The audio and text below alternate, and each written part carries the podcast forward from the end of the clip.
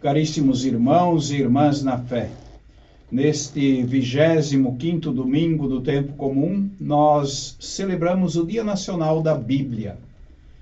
A Bíblia que contém a palavra de Deus. E a palavra de Deus é luz para os nossos passos.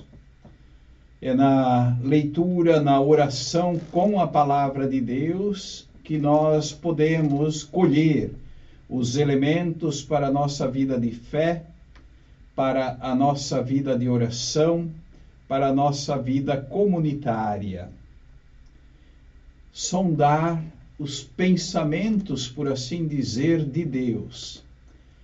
E a primeira leitura da liturgia desse domingo traz uma indicação preciosíssima, onde é, o próprio Deus se expressa dizendo assim, por meio da boca do profeta Isaías: Meus pensamentos não são como os vossos pensamentos, e vossos caminhos não são como os meus caminhos.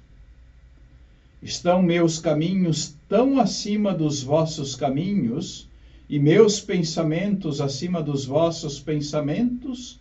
Quanto está o céu acima da terra. Estas indicações apontam para a generosidade, eu diria a bondade e a misericórdia de Deus, que ultrapassam as medidas humanas.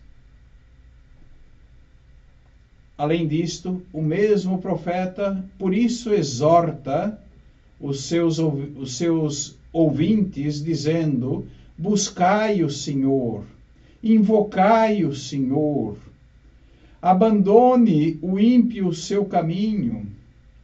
O homem injusto abandone suas maquinações. Volte para o Senhor, volte para o nosso Deus.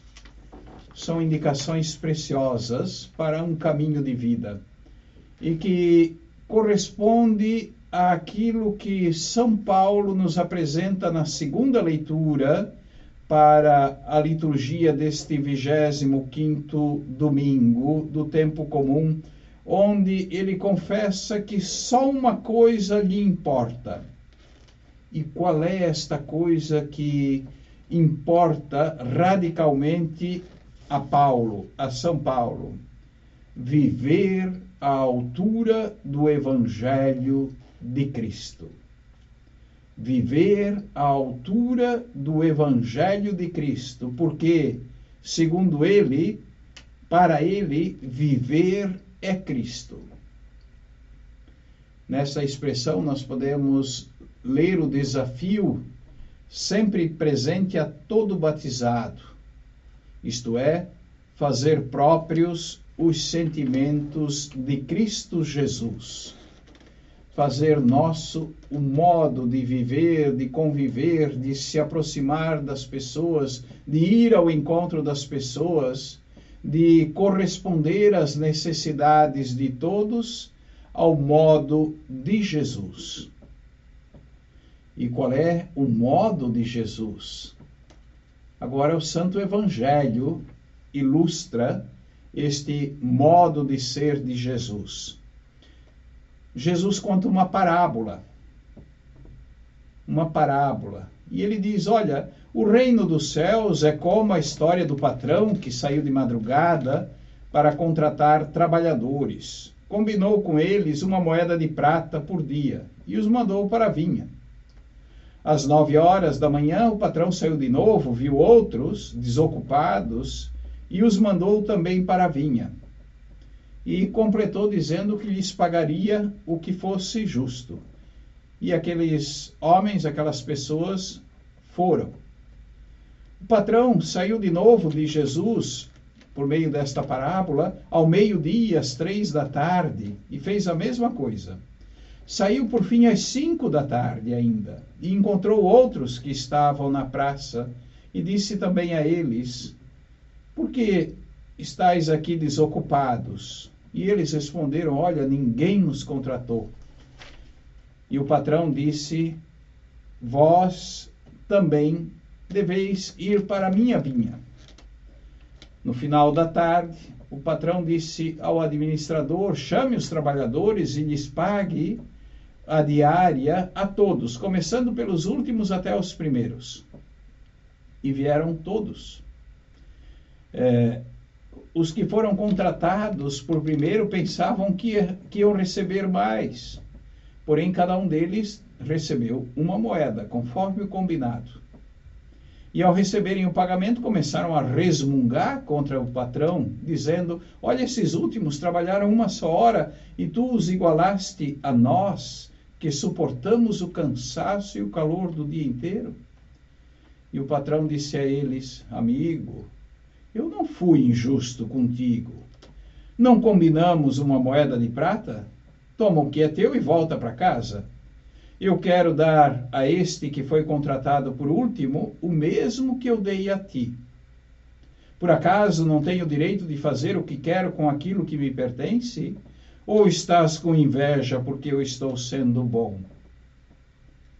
Aqui está o texto da parábola proposta para a liturgia deste domingo. E Jesus conclui: Assim, os últimos serão os primeiros e os primeiros serão os últimos.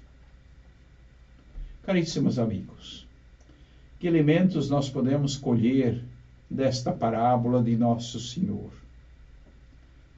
Eu diria, a bondade de Deus não contrasta com a justiça humana, mas a transcende a transcende totalmente pelo amor, o qual é magnânimo, benfazejo, que tudo sofre, tudo crê, tudo espera, tudo suporta. A cena evangélica proposta para a liturgia desse domingo conta a parábola dos trabalhadores da vinha contratados em horas diferentes e que no fim do dia são recompensados com a mesma quantia, uma moeda. A princípio, o que poderia parecer uma injustiça se apresenta como uma generosidade sem igual de quem amorosamente deseja distribuir o melhor de si para todos, sem exceção. Este é o nosso Deus. Esta é a nossa referência podemos dizer que Jesus corrige a teologia da recompensa. Deus dá não porque a criatura o mereça, mas porque Ele, Deus, é bom e generoso e quer dar. É doveroso praticar boas obras, cumprir os mandamentos com fidelidade e ser piedoso. Isso faz parte dos ensinamentos de Jesus mas as obras corporais e espirituais não obrigam a Deus. Nós não fazemos negócio com Deus. A parábola recorda aquilo que Deus, por meio do profeta Isaías, vinha ensinando ao povo da antiga aliança. Já vimos no início da nossa conversa e se faz necessário recordar, repetir meus pensamentos não são como os vossos pensamentos, e vossos caminhos não são como os meus caminhos. Jesus, tendo presente esse ensinamento, ensina que a generosidade de Deus não depende da quantidade de horas trabalhadas, nem da justiça exercida, nem mesmo da caridade vivida.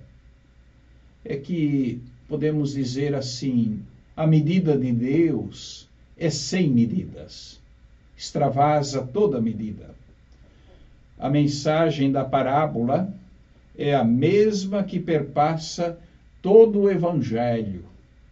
Deus é como esse patrão que dá a seus filhos, às suas filhas, tudo de graça, sem nenhum merecimento pessoal.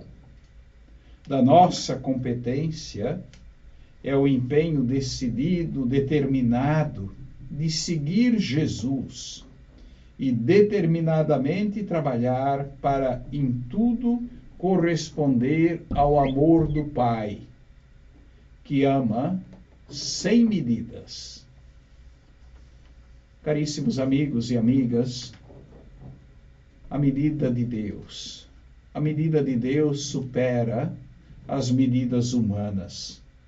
Por isso, creio, se faz necessário que todos nós nos dediquemos sempre mais ao estudo e à oração da palavra de Deus e com a palavra de Deus. Que nós possamos crescer na compreensão da palavra, porque a palavra de Deus é luz para os nossos passos. E o corpo do Senhor é alimento para que possamos caminhar.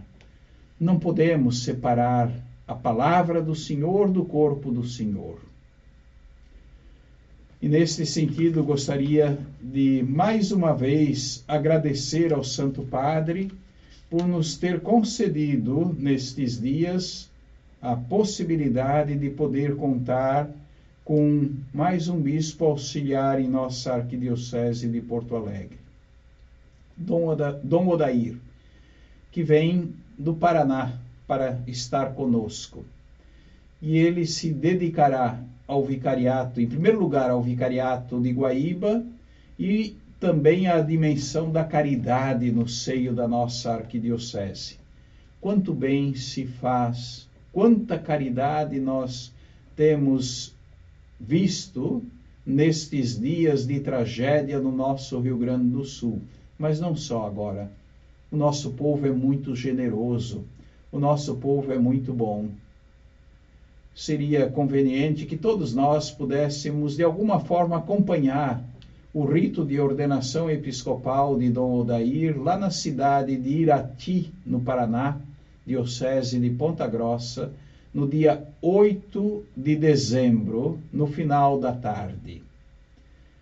Desde já, eu convido quem puder e quem desejar participar deste momento de celebração na fé.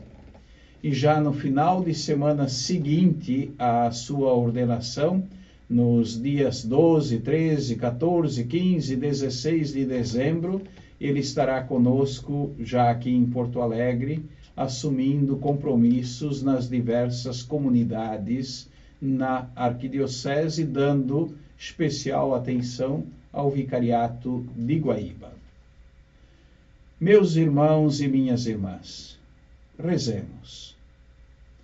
Ó Pai, que resumistes toda a lei no amor a Deus e ao próximo, Fazei que, observando o vosso mandamento, consigamos chegar um dia à vida eterna e que no nosso cotidiano possamos talvez dizer, como Paulo, só uma coisa importa: viver à altura do Evangelho de Jesus Cristo.